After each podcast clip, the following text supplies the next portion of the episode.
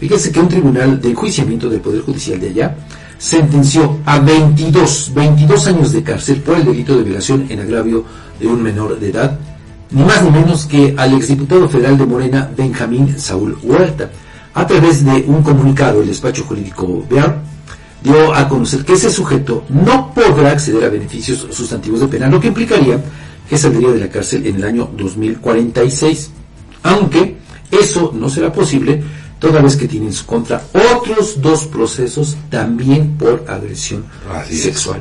En el caso de eh, violación ocurrido en Puebla, por el que este ex, legislador moralista ya fue condenado, la víctima fue un menor de edad que ahora radica en los Estados Unidos, ¿sabe por qué? Por amenazas en su contra y también a su familia.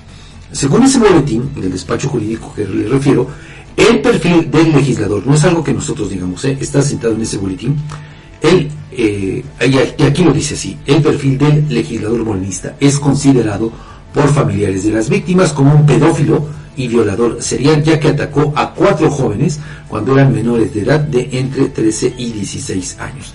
El despacho jurídico recordó además que el exdiputado de Morena se señala por agresión sexual contra cuatro jóvenes de las edades que le refiero. Durante el desahogo de pruebas ante el tribunal, la defensa de las víctimas evidenció que Benjamín Saúl Huerta utilizaba sustancias tóxicas y bebidas embriagantes para someter a las víctimas y después lograr su objetivo. La detención de este hombre, de este sujeto, ocurrió en, em, en 2021. Sí.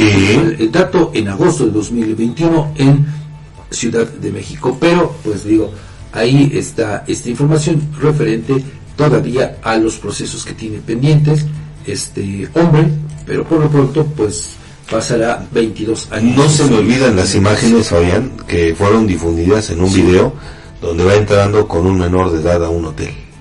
¿Te acordarás tú? y que fue el origen de la, primera denuncia que después vinieron las otras, eh, donde señalaban este, estas eh, acusaciones. Y bueno, pues mira, la justicia lenta, pero llega.